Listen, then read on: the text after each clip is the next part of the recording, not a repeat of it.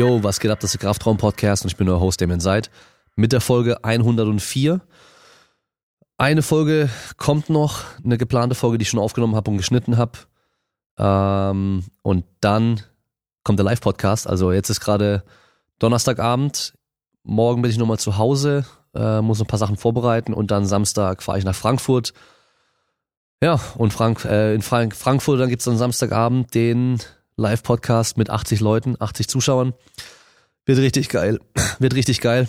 Ähm, vielleicht hört an meiner Stimme auch, dass ich die letzten Tage irgendwie nochmal so ein bisschen erkältet war und so meine Stimme einfach auch weg war. Deswegen mache ich auch jetzt erst die Aufnahme und nicht schon gestern Abend. Äh, ist aber jetzt wieder ganz gut geworden. So ein bisschen merkt man es noch, ein bisschen kratzig noch. Ich hoffe nur bis Samstag ist alles gut. Das wäre natürlich die Katastrophe gewesen. Samstag Live-Podcast irgendwie den ganzen Abend, vier, fünf, sechs Stunden, je nachdem, wie lange es dann gehen wird. Und ich habe keine Stimme. Wäre halt optimal gewesen. Aber gut, heute haben wir wieder eine Folge mit mir alleine mit einem bisschen Rant am Anfang zu einem Thema. Und dann habe ich ein paar Fragen gesammelt von Instagram und ähm, Patreon habe ich jetzt sogar vergessen wieder. Ich muss mal nachschauen, aber ich glaube, es gab keine Frage bei Patreon. Bin mir nicht ganz sicher. Auf jeden Fall ähm, Live-Podcast.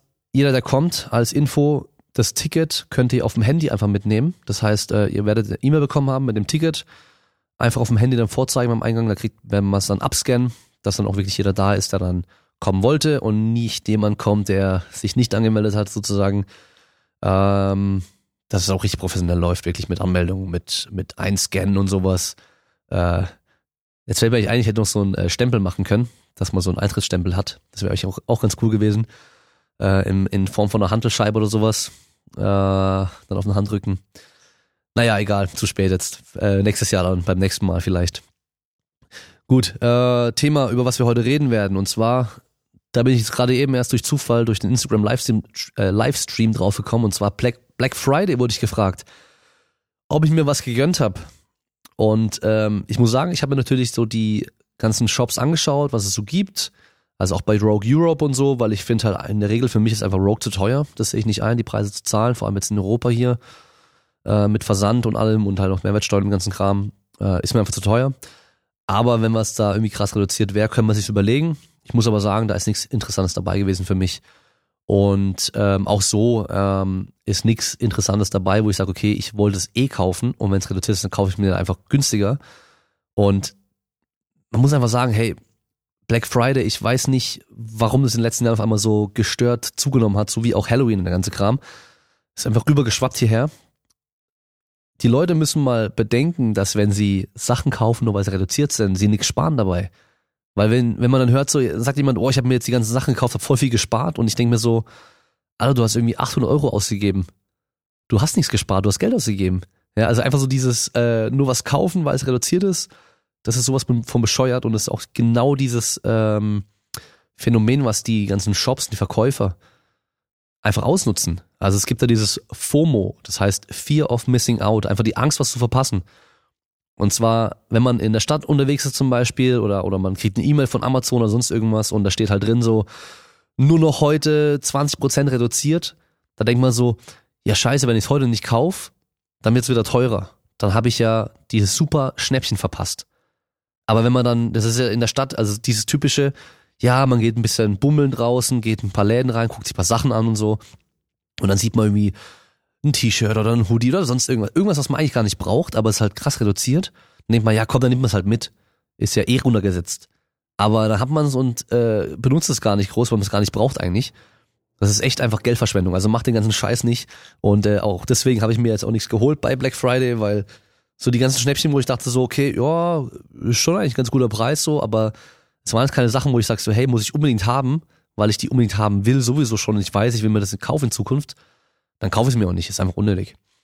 Ah ja, kommen wir jetzt mal zum eigentlichen Thema, was ich mir heute rausgesucht habe und zwar man hört immer wieder mal so dieses ähm, viel hilft viel und der ganze Kram. Und ich habe da die Woche erst in einem Buch was gelesen auf Englisch, ich weiß schon gar nicht mehr welches Buch das war, aber übersetzt einfach mehr ist mehr. Mehr ist nicht besser, sondern besser ist besser.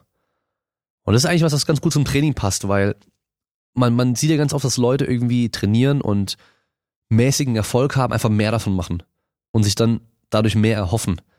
Aber gar nicht irgendwie überprüfen, warum sie denn bisher keinen so tollen Erfolg hatten, weil meistens liegt es nicht daran, dass sie irgendwie nicht genug davon trainieren, sondern einfach, das war nicht das Richtige, was sie hätten machen sollen.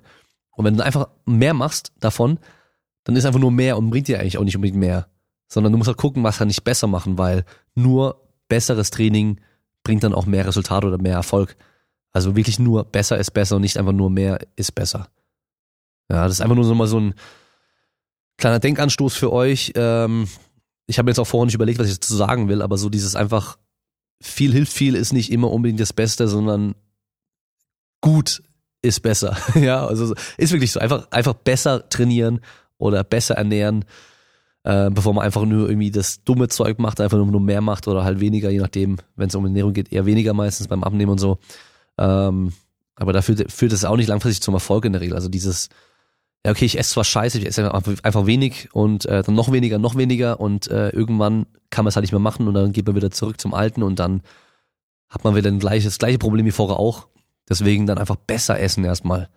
Ja, und besser ist jetzt hier erstmal Definitionssache. Das heißt jetzt nicht irgendwie Clean Eating oder irgendwelche bösen Lebensmittel weglassen und sonstigen Quatsch, sondern einfach nur bedarfsgerecht für dich einfach ernähren. Und das ist in dem Fall auch besser, ja. Und äh, wenn dann zum Beispiel irgendwelche Lebensmittel äh, es dir ermöglichen, große Portionen zu essen und doch nicht so viele Kalorien zu essen, dann ist es in dem Fall auch besser, ja. Aber gut, kleiner Denkanstoß nur für euch. Und wir kommen jetzt dann direkt zu den Fragen. Und das ist eine Frage, die ich recht oft bekomme. Ähm, deswegen habe ich es jetzt auch allgemein formuliert. Und zwar, wie Krafttraining mit anderen Sportarten kombinieren. Also ganz oft kommt irgendwie so, ja, ich mache irgendwie, was weiß ich, ich gehe, der eine hat jetzt gemeint, er geht skaten und wie kann er jetzt da noch irgendwie grundlegendes Krafttraining äh, dazu packen? Äh, oder ich mache Kampfsport, wie kann ich da noch optimal dazu Krafttraining machen? Oder ich mache Fußball, wie bringe ich mein Krafttraining in der Woche unter? Also, bevor ihr jetzt drüber überlegt, wie Krafttraining optimal funktioniert, müsst ihr schauen, was ist euch wichtiger. Ist dir in dem Fall das Skaten wichtiger, dass du einfach jeden Tag rausgehen kannst und skaten kannst, ohne drüber nachzudenken, so, oh, mein Rücken tut weh, meine Knie tun weh, oder meine, meine Beine tun weh vom Muskelkater oder sonst irgendwas, sondern du willst einfach rausgehen und skaten können. Und das Skaten ist auf jeden Fall wichtiger.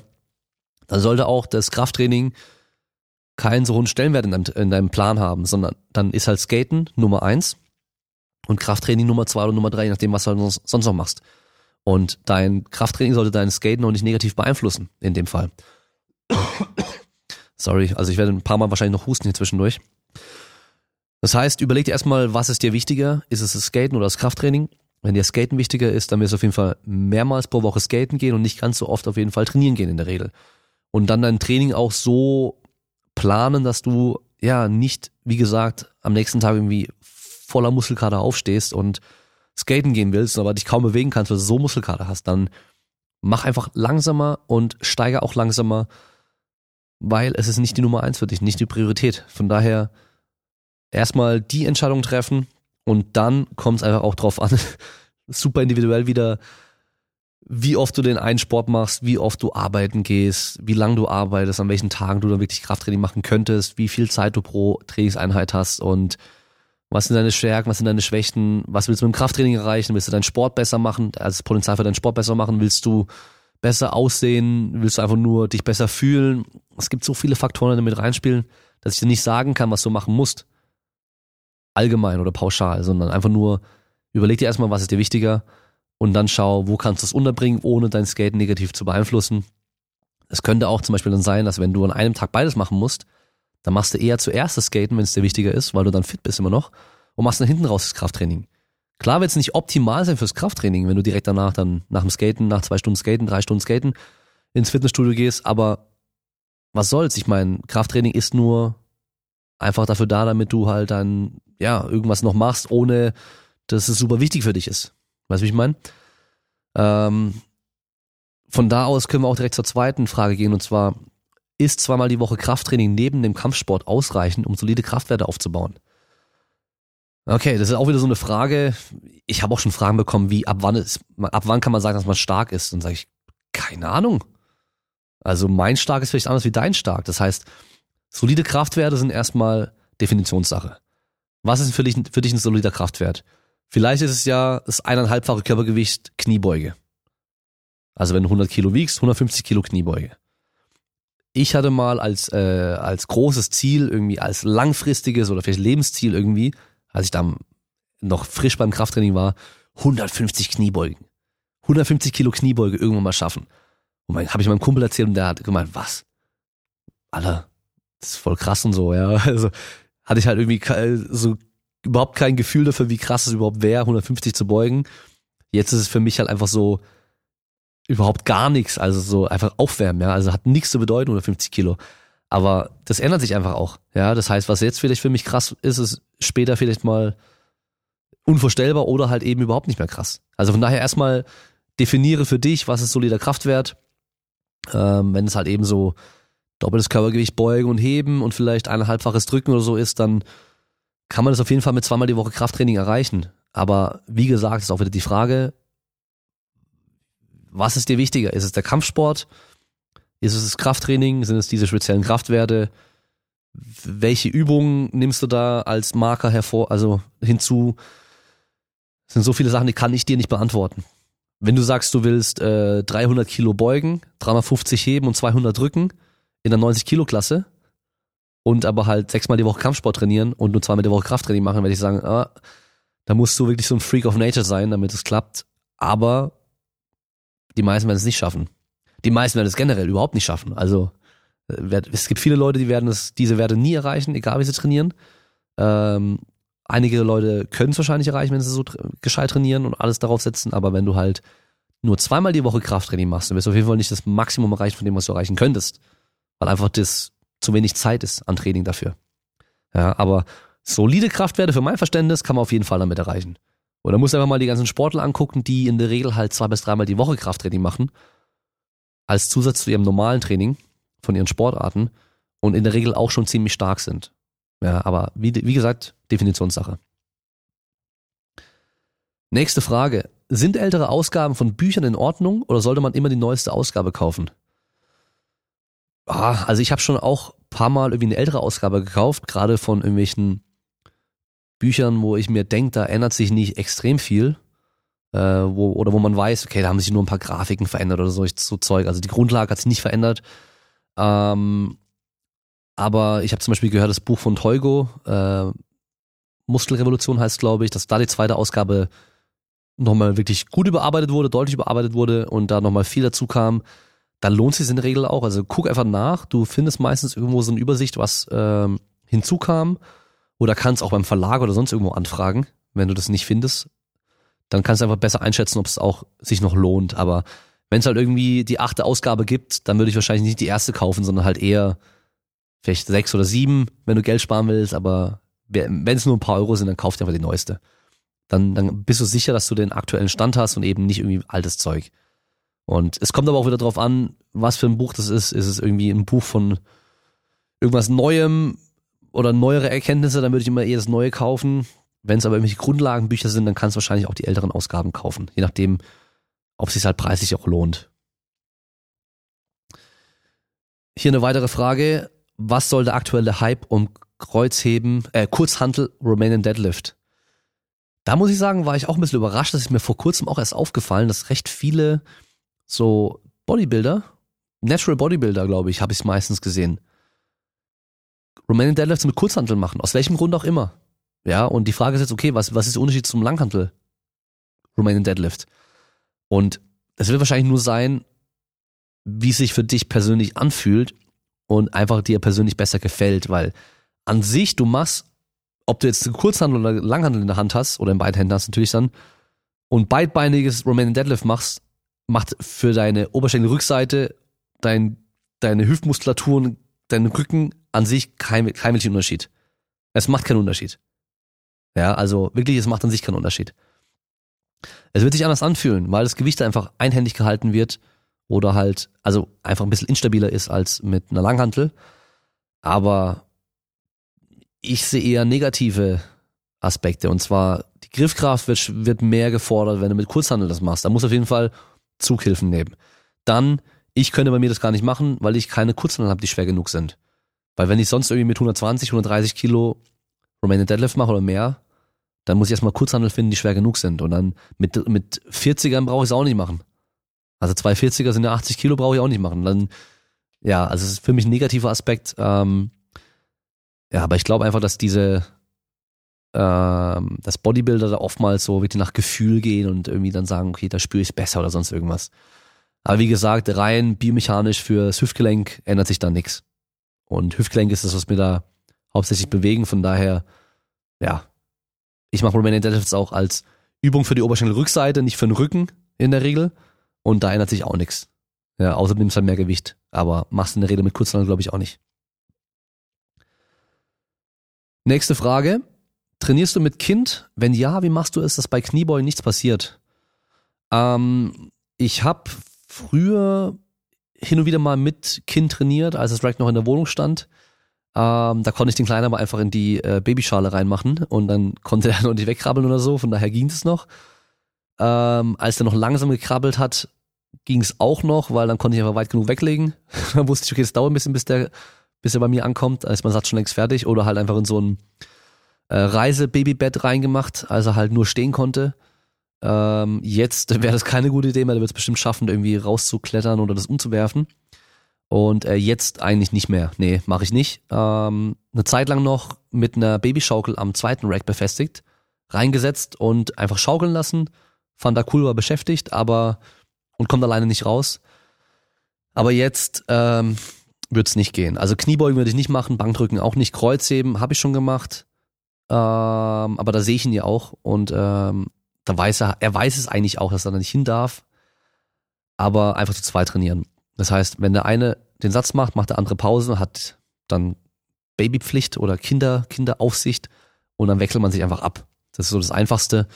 Ähm, ja, wie gesagt, sonst ist einfach auch zu viel Risiko, weil du weißt nie, was passiert. Auch einfach, wenn du alleine trainierst, kann immer was passieren und wenn dann irgendwie ein kleines Kind an der Seite noch dabei steht und irgendwas fällt um oder runter oder sonst irgendwas, das muss nicht sein. Zu viel Risiko für mich.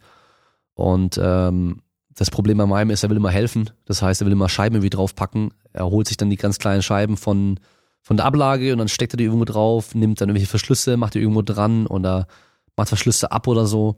Das heißt, ich muss halt auch aufpassen, dass dann nicht auf einmal auf der einen Seite ein paar kleine Scheiben mit draufgepackt wurden von ihm, ohne dass ich es gemerkt habe.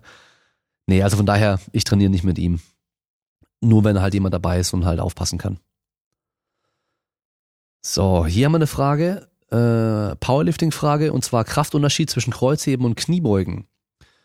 Ähm, und zwar in dem Fall sieht man ja, dass bei den richtig starken Leuten die Unterschiede zwischen Kniebeugen und Kreuzheben meist gar nicht mehr so groß sind.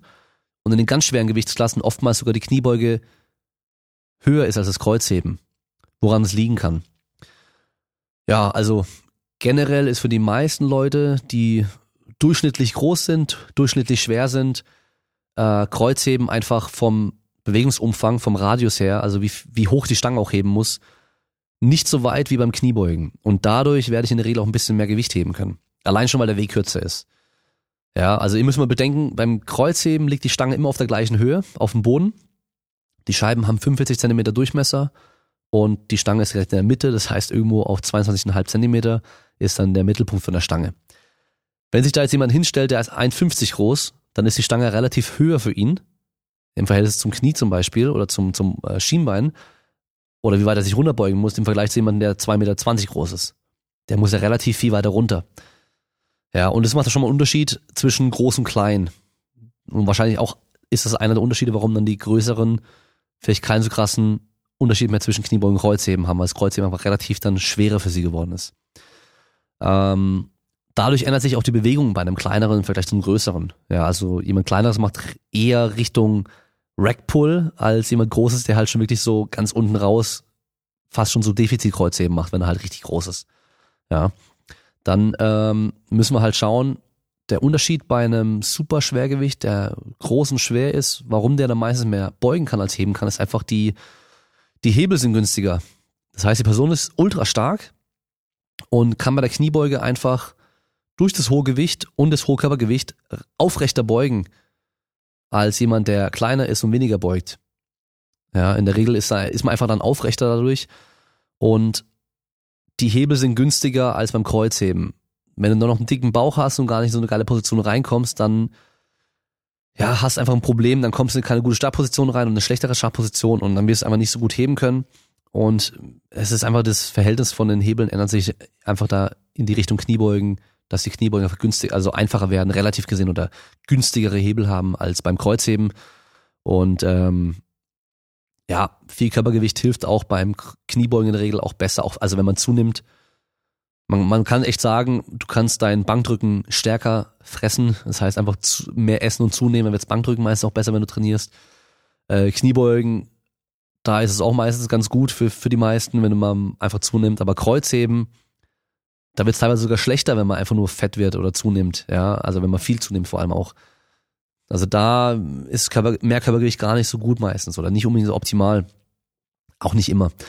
Also das ist so einer der Unterschiede, warum man in den höheren Klassen oftmals dann dieses Verhältnis so sieht, dass die Kniebeuge teilweise sogar stärker ist wie das Kreuzheben. Ja. Weitere Frage. Ausgleichsübung im Gym zu extra extrem langen Radfahrten. Also was man da machen kann, wenn man extrem lange Radfahrten hat. Ähm, ich glaube, die Person macht äh, wirklich Rad und ich glaube sogar Triathlon, bin mir nicht ganz sicher. Ähm, also lange Radfahrten, da ist man ja in einem in einer fest, also in einer Position, die lange mehrere Stunden teilweise und hat einen kleinen Bewegungsradius in der Hüfte dann und auch im Knie und im Sprunggelenk. Ähm, das heißt, ich würde hier auf jeden Fall irgendwelche Übungen machen über einen vollen Bewegungsradius.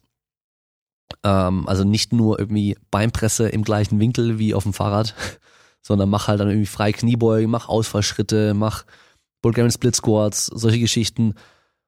Romanian Deadlift, einfach alles Mögliche machen, was halt einen großen Bewegungsradius hat und nicht die gleiche Bewegung ist wie auf dem Fahrrad. Ja, und dann ruhig auch alles, was dich halt irgendwie in die Streckung reinbringt. Ähm, ja, sonst ähm, einfach individuell schauen, was halt Sinn macht bei dir. Aber so generell einfach großer Bewegungsradius und anderes wie Fahrradfahren. Das wäre so meine Empfehlung. Sonst wieder ja, kommt drauf an, pauschal, schwer zu sagen. Die nächste Frage ist, wie gut, wie gut sollte sich ein Trainer mit Verletzungen auskennen? Wir sind ja keine Ärzte. Ja, stimmt, wir sind keine Ärzte, das heißt, wir behandeln nicht, wir diagnostizieren auch nicht und äh, therapieren auch nicht. Was wir aber machen sollten, ist halt erkennen, was wir für Einschränkungen haben durch bestimmte Verletzungen oder wie Erste Hilfe aussehen sollte. Das heißt, wir haben jetzt zum Beispiel irgendwie einen Unfall, einen Zusammenstoß oder man knickt um oder sonst irgendwas und dann erste Hilfe sollten wir wissen, was wir da machen. Ähm, also Kontraindikation und Indikation sollten wir kennen. Was sollte ich machen, was sollte ich nicht machen? Dann sollte ich auch wissen, okay, die Person hat vor vier Wochen das und das äh, die Verletzung gehabt. Was darf ich jetzt mit der Person machen? Was sollte ich mit der Person machen? Was sollte ich lieber lassen? Deswegen sollte man sich mit Verletzungen auch auskennen. Ja. Oder wenn man es nicht kann oder sich nicht auskennt, dann auf jeden Fall Physio und Arzt, dem man, dem man vertraut, auf die auch hören und äh, von denen auch Empfehlungen einholen, was man jetzt machen sollte, was man lieber nicht machen sollte. Also deswegen macht es Sinn, dass man sich auf jeden Fall grundlegend auskennt.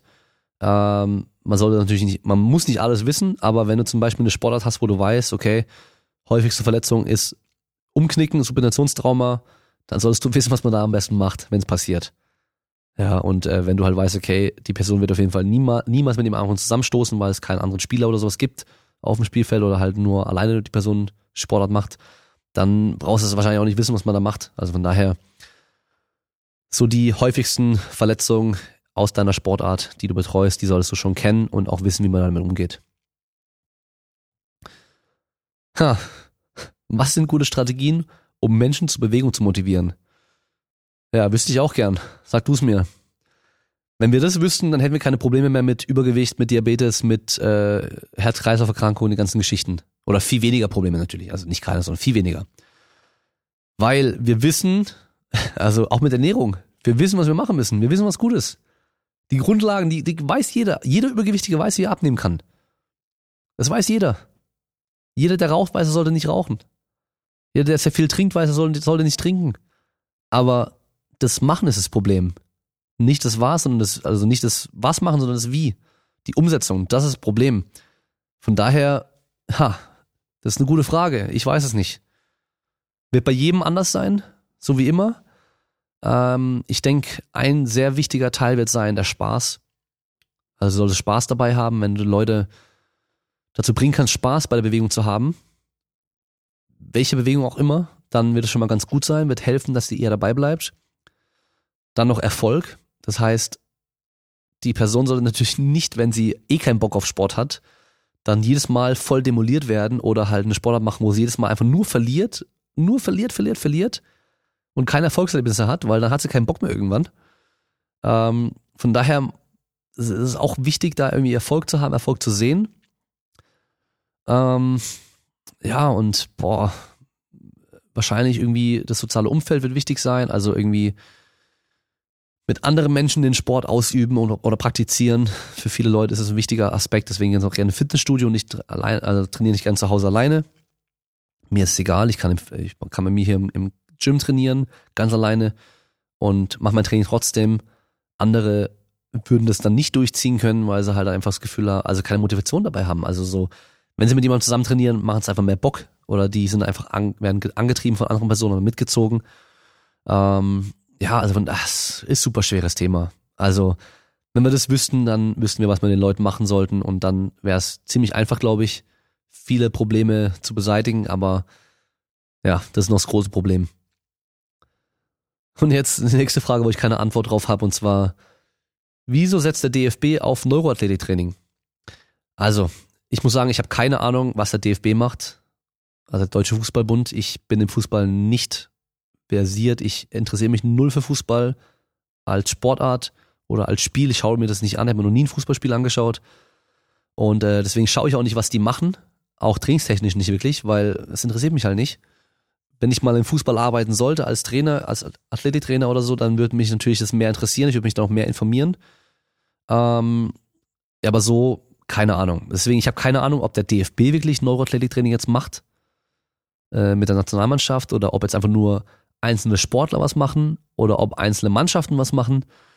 Aber auf jeden Fall, Neuroathletik setzt jetzt genau da an, wo viele andere solche Sachen auch ansetzen. Und zwar diese, diese Angst, etwas nicht zu machen, was vielleicht helfen könnte. Und auch dieser Wunsch, irgendwas zu finden, was man machen kann, was andere noch nicht machen. Und sich einen Vorteil zu verschaffen. Ja, also es ist genau das gleiche wie mit Steroiden auch. Es ist genau der gleiche Aspekt, der hier wirkt oder dieses gleiche Mechanismus. Und zwar einfach, man hat hier noch irgendeine Sache, die könnte ja helfen und wenn ich die mache, könnte ich noch besser sein als die anderen. Ich könnte noch mehr einen Vorteil haben im Vergleich zu den anderen. Deswegen machen es Leute. Und dann haben wir noch das Problem, dass halt oftmals Entscheider bei solchen Vereinen oder, oder Mannschaften oder so am Schluss die Entscheider einfach keine Ahnung von dem ganzen Bereich haben und halt auf irgendjemand anderen vertrauen und die vertrauen wieder auf jemand anderen und das ist vielleicht auch jemand, der keine Ahnung hat. Das heißt, es gibt da vielleicht, oftmals läuft so, da gibt es irgendwie einen Co-Trainer und der hat von Sportwissenschaft und Forschung keine Ahnung, trainiert aber schon sein Leben lang und äh, macht ein paar Sachen, die findet er selber voll geil, voll cool und schwört da voll drauf und jetzt sieht er das auf Instagram und findet das irgendwie voll interessant und denkt, okay, das geht voll ab. Probiert das vielleicht selber aus und denkt, es wäre voll geil und sagt das jetzt dem, dem äh, Head Trainer oder wie man es nennen mag, dem Trainer einfach und sagt, hey, das müssen wir machen, das ist voll gut und so. Der hat auch keine Ahnung, der vertraut ihm einfach, weil der, der ist ja voll der gute Typ, wenn es um Fitness geht. Und ähm, dann machen die das auf einmal. So. Und jetzt schwören ein paar Spieler drauf, weil die auf einmal so denken, das wäre voll geil. Es ist, muss nicht mal Neuroathletiktraining sein, es kann auch Eisbäder sein oder andere Geschichten, es kann alles Mögliche sein. So. Und jetzt reden die mit irgendjemand anderem, der weiter oben sitzt. Und der hat noch weniger Ahnung von dem ganzen Kram. Und der hört nur, hey, wir machen das, es geht voll ab und unsere Spieler sind richtig gut geworden oder die fühlen sich richtig geil auf einmal oder wir gewinnen die auf einmal die ganze Zeit. Es kann ja Zufall sein, ja. Also es sind ja sehr viele Zufälle, die aufeinander kommen, aufeinander treffen. Und auf einmal sagt er, okay, ähm, ich habe gehört, das ist richtig gut. So, ich habe gehört, das ist richtig gut. Dann spricht er mit jemand anderem und der erzählt es wieder weiter und, und so weiter. Es läuft dann wie so, ein, wie so ein Lauffeuer, verbreitet sich das. So läuft es ganz oft. Und am Schluss entscheidet jemand darüber, hey, ich habe jetzt hier drei verschiedene Maßnahmen, die ich irgendwie jetzt äh, auswählen kann, die wir jetzt durchsetzen.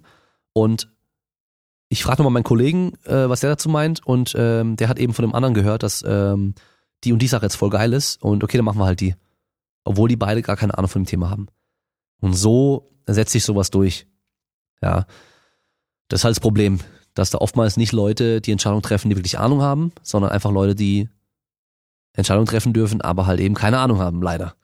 Ja, und aber auch nicht wissen, wem sie vertrauen können am Schluss. Oder halt, die vertrauen welchen Leuten, die vielleicht auch keine Ahnung haben. Ja, also so läuft die Geschichte ganz oft und ähm, da redest du auch gegen eine Wand erstmal. Dann, dann dauert es auch eine Zeit lang, bis dann wirklich Studien mal gezielt gemacht werden mit diesen Methoden oder Maßnahmen. Und je nachdem, was dann dabei rauskommt, kann oder, oder muss es teil, also bleibt es teilweise dann trotzdem bestehen, auch wenn vielleicht negative Sachen dabei rauskommen oder halt eben, dass es nicht so geil ist oder so. Aber ja, so ist es halt meistens. So. Wenn du noch einmal jünger wärst, für welche Sportler willst du dich entscheiden?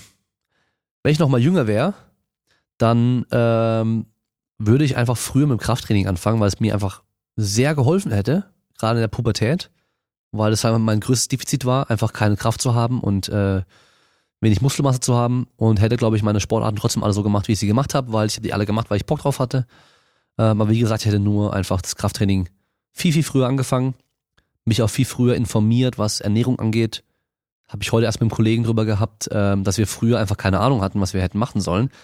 Und die Infos einfach schwer zu finden waren. Aber heute sind sie einfach zu finden, wenn du Glück hast, weil es gibt auch viele Scheißinformationen. Das ist das Problem. Das ist halt immer das große Problem. Also von daher, ähm, ja, ich hätte versucht, mich früher besser zu ernähren und halt viel, viel früher mit dem Krafttraining anzufangen. Und wahrscheinlich hätte ich auch im Nachhinein länger Judo gemacht, weil das hätte auch so eine gute Kraftbasis noch gegeben. Und letzte Frage, warum machen manche Leute Kaffeeeinläufe? Also, Schlauch in den Arsch stecken und sich Kaffee reinpumpen. Warum es manche machen? Ich habe das irgendwie bei Tosh.0, äh, so, eine, so eine Serie, mal gesehen dass ein paar Leute das wirklich auch jeden Tag machen, so richtige Freaks. Und ähm, da kann ich euch nur empfehlen, äh, fragt mal Simon Gawanda, weil der kennt sich damit aus, der macht das, glaube ich, regelmäßig, hat er mir erzählt. Finde das übelst geil. Ähm, dem geht aber auch immer eine ab, hat er gesagt. Ähm, was es ihm bringt, weiß ich nicht. Ich glaube, er steht einfach nur darauf, dass da hinten was reinläuft. Ähm, nee, Spaß. Also Simon hat die Frage gestellt. Ich weiß nicht, ob er sie als Witz gestellt hat oder ob er wirklich das wissen möchte. ich glaube, es war eher ein Witz. Ähm, aber ich glaube, dass manche Leute einfach denken, es hätte irgendwie eine reinigende Wirkung oder sonst irgendwas. Ähm, man liest ja alle möglichen Scheiß. Also diese ganze Alternativmedizin und was weiß ich was Geschichte, da, da liest man ja alle möglichen Rotz. Trinkt das jeden Tag, äh, schiebt er das in den Arsch rein oder was weiß ich was. Und das Ding ist ja, über die, ähm, ah, stehe auf dem Schlauch. Wie heißt's? wie heißt, oh, ich stehe auf dem Schlauch, ähm, die Schleimhäute. Über die Schleimhäute kann man ja auch solche Sachen gut aufnehmen. Das heißt, man, deswegen gehen, funktionieren auch Zäpfchen. Man kann Medikamente, man kann Drogen, man kann Sachen über die Schleimhäute auch ziemlich gut aufnehmen. Man kann das auch zum Beispiel über die Augen ganz gut aufnehmen. Solche, also teilweise. Aber das heißt nicht, dass wir uns alles jetzt in die Augen tröpfeln, sondern ähm, worauf ich hinaus will, wenn sich ja Leute Kaffee in den Arsch pumpen, dann wird das Koffein wahrscheinlich sogar, ich weiß es nicht, aber vielleicht sogar besser aufgenommen und man hat eine belebende Wirkung. Also du hast diese Antimüdigkeitswirkung von Koffein trotzdem, auch wenn es dir in den Arsch pumpst. Von daher kann ich mir vorstellen, dass irgendeiner die Idee hatte, hey, ich pumpe mal äh, Kaffee in den Arsch, weil es ähm, mich bestimmt sauber macht oder sonst irgendwas, reinigt oder so, keine Ahnung. Und hat sich danach echt gut gefühlt, äh, weil er sich was in den Arsch geschoben hat erstmal vielleicht und weil halt eben auf einmal äh, Koffein gewirkt hat. Vielleicht auch stärker als sonst und äh, hat es dann irgendwie jeden Tag gemacht und weiterempfohlen und äh, so kommt es halt, dass Leute sich äh, Kaffee in den Arsch pumpen. Keine Ahnung, was mit Kraftraum zu tun hat, aber auf jeden Fall, ähm, ja, hier Instagram Livestream schreibt gerade einer, kennt doch jeder, vor dem ersten Kaffee im Arsch geht nichts. Ja. Also vielleicht äh, können wir hier was etablieren, dass man morgens, wenn man die, auf die Arbeit kommt, erstmal sich einen Kaffee rauslässt, aber halt ähm, nicht in die, in die Tasse rein träufeln lässt, sondern direkt mit dem Schlauch in den Arsch. auf einmal alle krasser noch arbeiten und effizienter sind. Nee, also, keine Ahnung.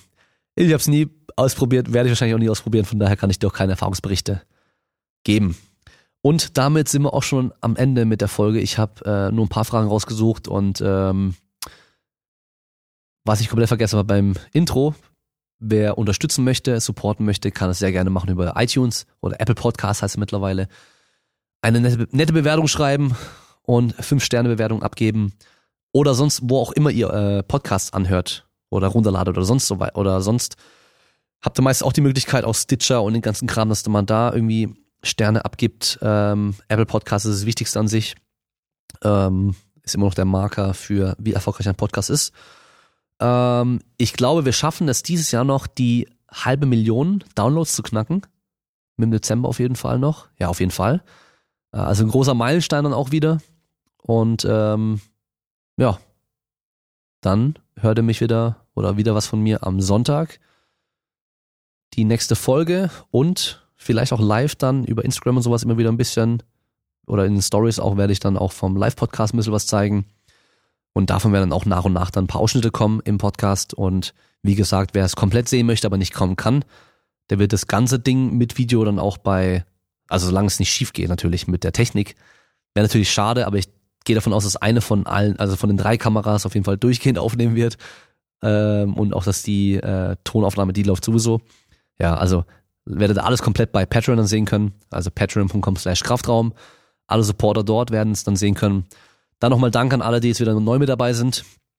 Ähm, vielen Dank für die Unterstützung und wir sehen uns dann vielleicht am Samstag, wer kommt, und sonst hört er mich wieder am Sonntag. Haut rein und bleibt stark. Bis zum nächsten Mal.